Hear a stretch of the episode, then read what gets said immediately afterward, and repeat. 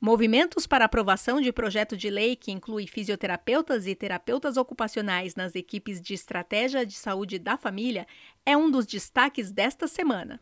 Está começando o Movimenta o podcast diário do jornalismo do Crefito 3. Esta é uma produção da Gerência de Comunicação do Conselho. Você ouve agora a edição número 70, de 10 de julho de 2020, sexta-feira. E hoje a gente traz as cinco notícias que mais movimentaram a fisioterapia e a terapia ocupacional a partir de São Paulo e por todo o Brasil. A apresentação do podcast é minha, Mônica Farias, jornalista, e da Gabriela Moreto, também jornalista. Tudo bom, Gabi? Tudo, Mônica, tudo jóia e por aí? Por aqui tá tudo tranquilo. Então vamos começar? Vamos lá. Qual o primeiro movimento da semana que você traz pra gente, Gabriela? O primeiro movimento que a gente destaca é a atuação do Crefito 3 junto ao Senado Federal para aprovação do PL 34/2020 que inclui fisioterapeutas e terapeutas ocupacionais na estratégia de saúde da família, na atenção básica, no âmbito do Sistema Único de Saúde, o SUS. Esse projeto de lei número 34/2020, de autoria do senador Jorge Cajuru, altera a lei do Sistema Único de Saúde para estabelecer que os profissionais fisioterapeutas e terapeutas ocupacionais integrem as equipes da estratégia de saúde da família, atribuindo ao gestor de cada esfera de governo estabelecer um modo de inserção de tais profissionais conforme as necessidades locais. Esse projeto tramita no Senado, ele está na Comissão de Assuntos Sociais e tem grande chance de ser aprovado já que está como prioridade nas pautas por causa da Covid-19. Mas ele está parado desde o dia 12 de março, aguardando o parecer do relator, o senador Zequinha Marinho. Essa paralisação do andamento do PL motivou um vereador de Campinas, vereador Luiz Rossini, a aprovar na Câmara Municipal desse município uma moção de apelo defendendo a necessidade de seguir a tramitação no Senado com urgência. O Crefito 3, para reforçar essa moção de apelo, também encaminhou a moção ao Senado Federal por meio de um ofício destacando essa urgência para aprovação. E esse projeto também pode receber o apoio da sociedade por meio da votação no site E-Cidadania do Senado Federal. Os senadores eles costumam considerar o apoio popular a projetos de lei para formarem suas opiniões a respeito do tema. O link para você apoiar esse projeto é bit.ly com y barra CP Fisioto Saúde Família. Tudo junto, com todas as letras em maiúsculo. Bom, o link para consulta também está na descrição desse podcast. Você encontra o link lá na descrição.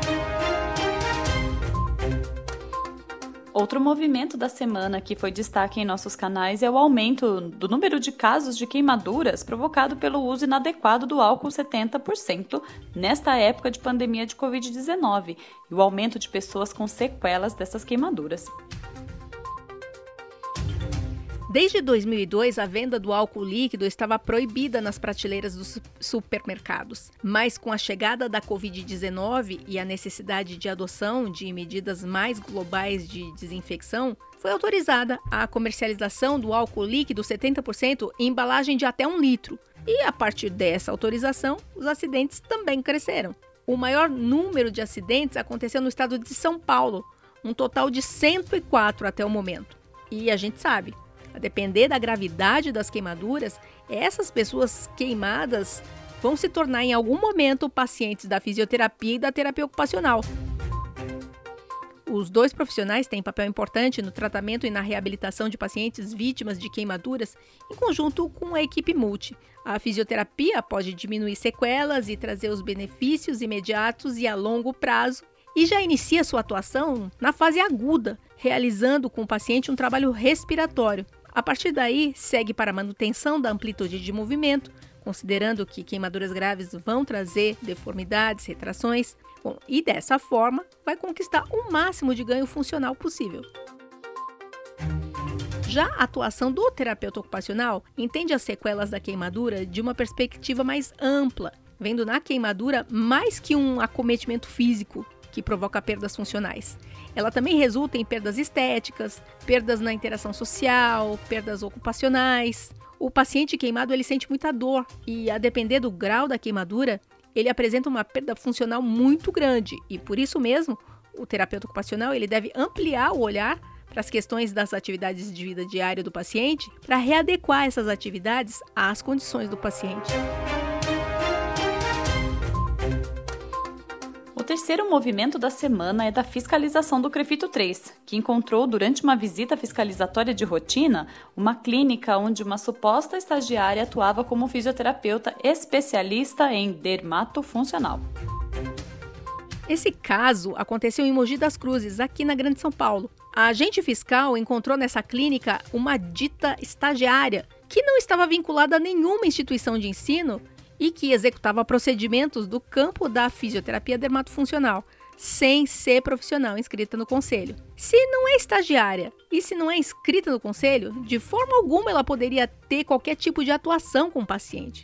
Ilegal, é contravenção penal, prevista no artigo 47 do Decreto-Lei 3688-41 que determina que é uma contravenção praticar atividade ou profissão sem preencher os requisitos exigidos para poder exercer essa profissão. No caso da fisioterapia e da terapia ocupacional, esse requisito é possuir registro profissional no conselho da categoria. Essa contravenção, definida pelo artigo 47, pode ser punida com prisão simples e ou multa. Segundo a falsa fisioterapeuta, ela já é graduada, tendo inclusive colado grau há quatro anos, mas que por problemas no histórico de algumas disciplinas que ela havia cursado em uma faculdade anterior a essa em que ela colou o grau, essa faculdade da colação de grau não emitiu o diploma. Bom, resumindo a história, se ela não teve emissão do diploma, ela não é graduada. Se ela não é graduada, não pode requerer inscrição no conselho. E se não tem inscrição no conselho, ela não é profissional. E se está exercendo a profissão sem ser profissional, está cometendo uma contravenção penal. Esse caso foi encaminhado pelo Crefito 3 ao promotor de justiça da comarca de Mogi das Cruzes. E a partir daí, a averiguação cabe às autoridades do município. O quarto movimento da semana chama atenção para o impacto dos desdobramentos da pandemia da Covid-19 sobre a população idosa. Esse tema foi apresentado no podcast Físio e em Movimento, publicado na terça-feira, dia 7 de julho. O podcast Físio e em Movimento é o outro podcast do Crefito 3, que desenvolve com mais profundidade temas do universo da fisioterapia e da terapia ocupacional. E nessa última edição, que foi a edição número 65, o podcast traz entrevistas com fisioterapeutas e terapeutas ocupacionais que têm experiência de atuação com a população idosa e eles compartilham a vivência com essa população nesses tempos de quarentena, de distanciamento social provocados pela pandemia da Covid-19. Eles contam sobre os desafios para garantir a continuidade da assistência nesse cenário atual. E eu destaco aqui o caso do fisioterapeuta Dr. Márcio Antunes de São Carlos, que tinha como única opção para dois pacientes o atendimento virtual por vídeo. Mas o detalhe, os dois pacientes têm degeneração macular severa, eles não enxergam. No podcast ele explica como ele resolveu essa dificuldade para fazer esse atendimento por vídeo. Os entrevistados do podcast também falam sobre o impacto que o isolamento imposto pelos riscos do coronavírus é, está gerando sobre a saúde mental de muitos idosos. Vale a pena ouvir essa experiência dos colegas, mesmo que você não atue prioritariamente com pacientes idosos. O podcast Físio e TO em Movimento está disponível nos principais tocadores e no canal do Crefito 3 no YouTube. E o quinto movimento da semana tem a ver com ações voltadas para a atualização dos profissionais sobre o que acontece na fisioterapia e na terapia ocupacional. As lives do Crefito 3, transmitidas pelas redes sociais desde o início da quarentena em São Paulo, já superam mais de 16 mil visualizações.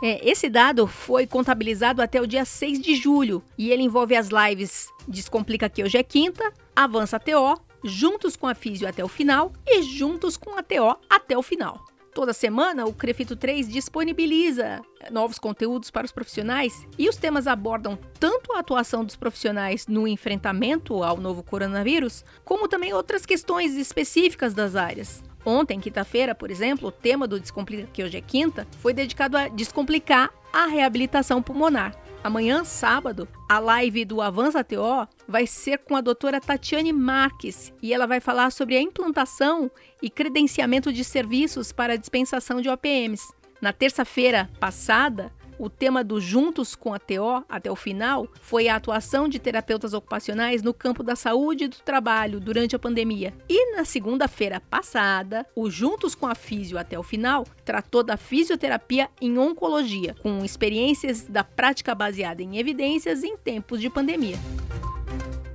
Desde o início da quarentena no estado de São Paulo até hoje, o Crefito já realizou mais de 50 lives com a participação de mais de 70 palestrantes renomados em suas áreas de atuação e mais de 16.500 visualizações.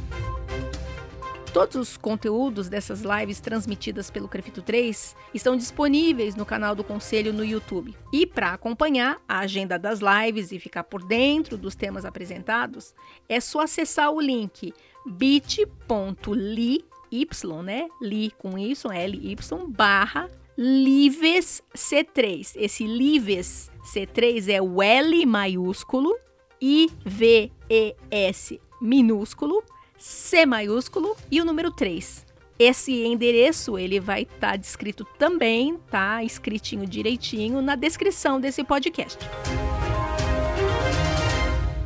E aqui a gente conclui essa edição do Movimenta com a apresentação dos cinco movimentos mais importantes da semana da fisioterapia e da terapia ocupacional. Eu sou a Mônica Farias e agradeço a companhia da colega jornalista Gabriela Moreto na apresentação do podcast. Eu que agradeço, Mônica, e a gente se encontra no Movimenta de segunda-feira. Sim, segunda-feira estamos aqui. Eu quero agradecer também o Rodrigo Cavalheiro, editor de áudio do Crefito 3, que edita esse podcast. Agradeço a estagiária de design Eduine Azevedo e também agradeço o trabalho de relacionamento da Ana Carolina Soares. Voltamos com mais notícias na segunda-feira.